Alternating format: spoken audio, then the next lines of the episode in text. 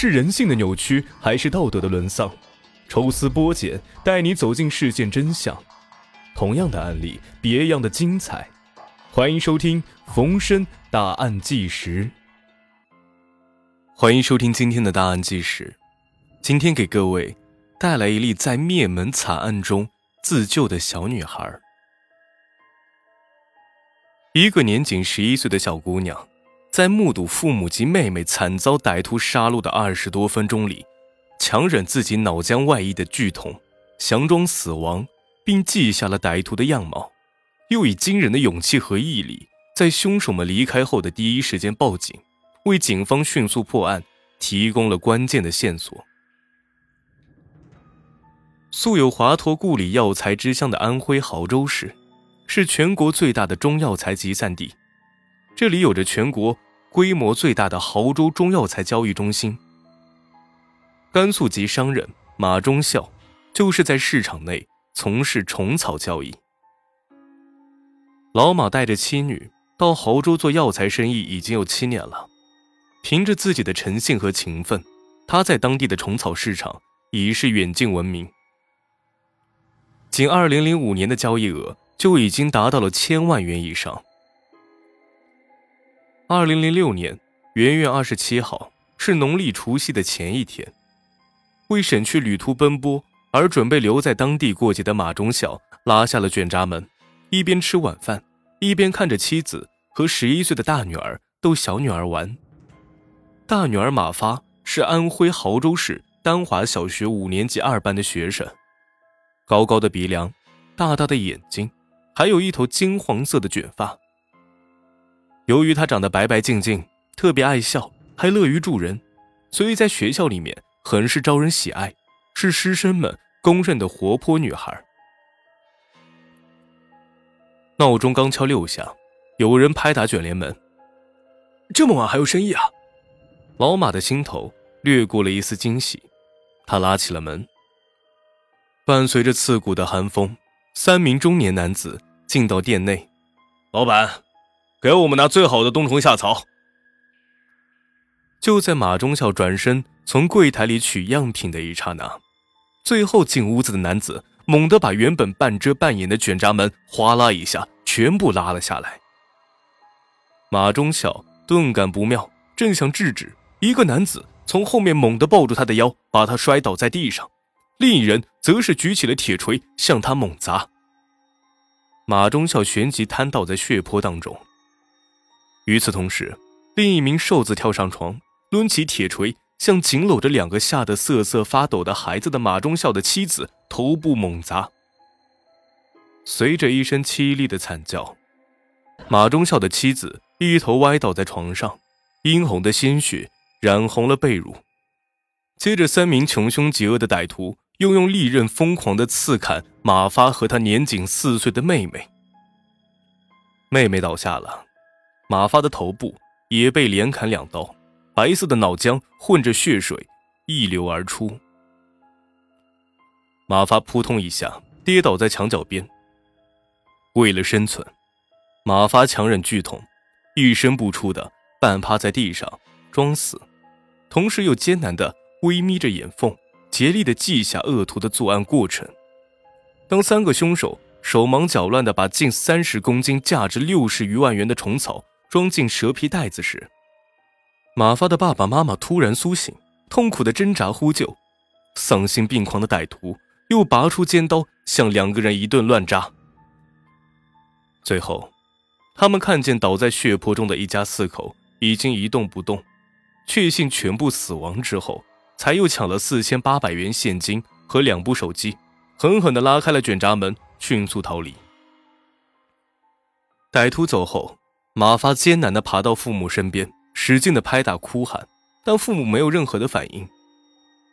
绝望悲愤中的马发以惊人的毅力颤抖着爬向卷闸门，然而由于失血过多，体力不支，卷闸门拉不开。抓住凶手，一定要抓住凶手，为亲人们报仇。这个念头顽强的支撑着他，再次给了他力量。马发艰难的向八米外的电话爬去，身后拖出了一道长长的血痕。一月二十七号下午的十八时五十分，亳州市幺二零急救中心首先接到了一个令人震撼的电话：“救人啊！这位阿姨，求求你了，请你马上来一下。哪个地方啊？大药行，大药行旁边有个农行，农行挨边的第二家，快点儿，我求求你了。是不是卖冬虫夏草的？是。怎么了？有人来抢劫。你受伤了吗？受伤了，请你快点儿。这位阿姨，我求求你了。你赶快打幺幺零报警，我们马上过来。挂断电话之后，马发又在十八时五十二分气喘吁吁的拨通了亳州市公安局幺幺零指挥中心的报警电话，用微弱而急促的声音说：“喂，警察叔叔，我家里出人命了，你快点来，在大药行东边农行挨边的第二家。”俺卖货，人家要货，进来就捅俺爸几刀。俺爸名字叫马忠孝。十八时五十五分，警方第一辆警车抵达现场。警察们刚下车，就听见了女孩撕心裂肺般的尖叫声。拉开店门，屋内一片狼藉，血迹斑斑，一家四口人全部倒在了血泊之中，其状惨不忍睹。叔叔，叔叔。快救我！倒在地上的小马发吃力的扬了下手，放声大哭，并试图爬起来。民警们见状，箭步冲了上去，抱起小女孩，飞速抬上了幺二零急救车。经过现场的勘查，屋内的其余三人已经死亡。八分钟之后，报案人马发被送进了亳州市第一人民医院重症监护室抢救。一月二十八日凌晨零时三十分，当亳州市公安局齐树志局长赶到医院时，医院已经下了病危通知书。医生说，女孩的头部受到重创，存活的可能性很渺茫。齐树志代表市委、市政府指示医院负责人，年关出大案，犯罪分子是在挑战安定祥和的社会稳定大局。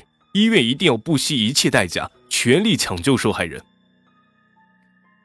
为保证小女孩不再受到伤害，齐局长又抽调了八名警官，实行二十四小时不间断值班，专门负责马发的人身安全。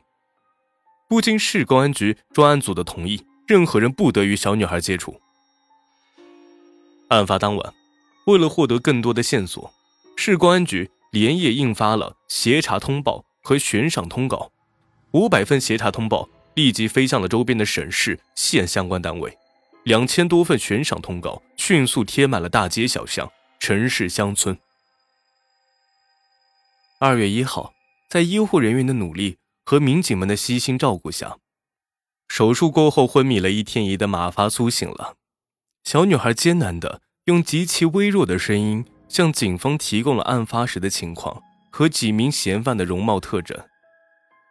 有人敲门说要虫草，然后我爸拉开了门，进来三个人，我不敢再想了。叙述的时候，小马发浑身颤抖，说话多次出现长长的哽咽。在民警们的安慰下，小马发将案发的经过讲述了一遍。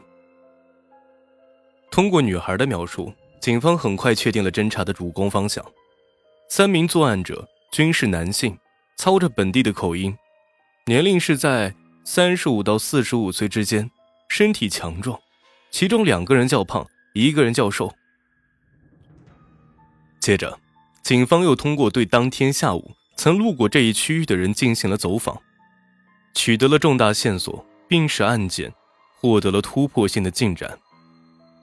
同时，由于报警及时，使亳州警方迅速部署警力实施堵截。打乱了犯罪嫌疑人事先预谋的外逃计划，为随后的破案抓捕和挽救马发自己的生命赢得了宝贵的时间。经过亳州警方八个昼夜的奋战，三名犯罪嫌疑人全部落网，被抢的贵重药材全部追回。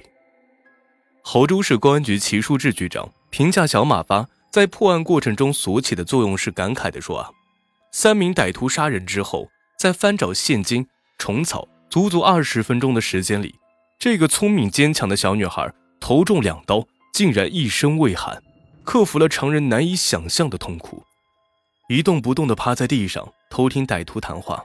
这确实是一个奇迹，说明在这场巨大的危机中，孩子当时的意识非常清晰，采取的措施非常正确。